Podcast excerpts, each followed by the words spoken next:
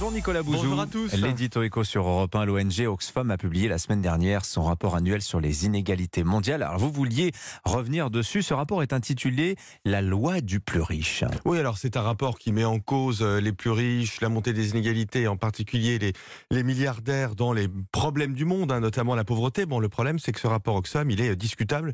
Quand je dis discutable, je suis vraiment euh, extrêmement aimable. En fait, il est biaisé et je pense pas qu'on puisse penser une politique efficace sur des prémices qui soient biaisées. La première phrase d'ailleurs du rapport, hein, je la cite, depuis 2020, deux tiers des richesses mondiales produites ont été captées par les 1% les plus riches. Bah, déjà, cette phrase, elle est erronée pour une raison que de nombreux économistes soulignent chaque année au moment où sort ce rapport Oxfam. Oxfam compare le patrimoine des plus riches aux revenus des plus pauvres. Ça n'a simplement aucun sens parce que le patrimoine des plus riches, il est essentiellement composé d'actions. D'ailleurs, en général, ce sont des actions qui sont celles des entreprises qui ont été créées par les milliardaires en question. C'est donc un stock virtuel en réalité dont la valorisation change en fonction des fluctuations du, marché.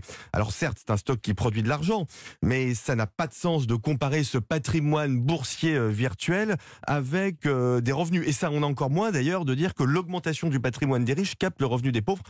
Ça n'a simplement aucun sens. Est-ce que vous réfutez également, Nicolas, le fait que les inégalités s'accroissent dans le monde? Alors, moi, je réfute rien. Ce sont les chiffres, en l'occurrence, hein, qui réfutent cette idée euh, d'Oxfam. En réalité, les inégalités de revenus au niveau mondial, elles diminuent depuis le début des années 80. Et depuis, d'ailleurs, la crise financière de 2008, hein, l'économiste Branko Milanovic, qui est un des plus grands spécialistes dans le monde des inégalités, note la fameuse même... courbe de l'éléphant. Hein. Voilà, eh bien, il explique que cette courbe n'existe plus et que la croissance des revenus des 1% les plus riches, c'est à considérablement considérablement affecté, affaissé. Après, ça dépend des pays, bien évidemment. Les inégalités montent aux États-Unis, elles montent dans les pays scandinaves aussi, elles montent en Angleterre. Et en France En France, alors après redistribution, hein, qui est importante, la part des 10% des revenus les plus élevés est stable depuis 30 ans.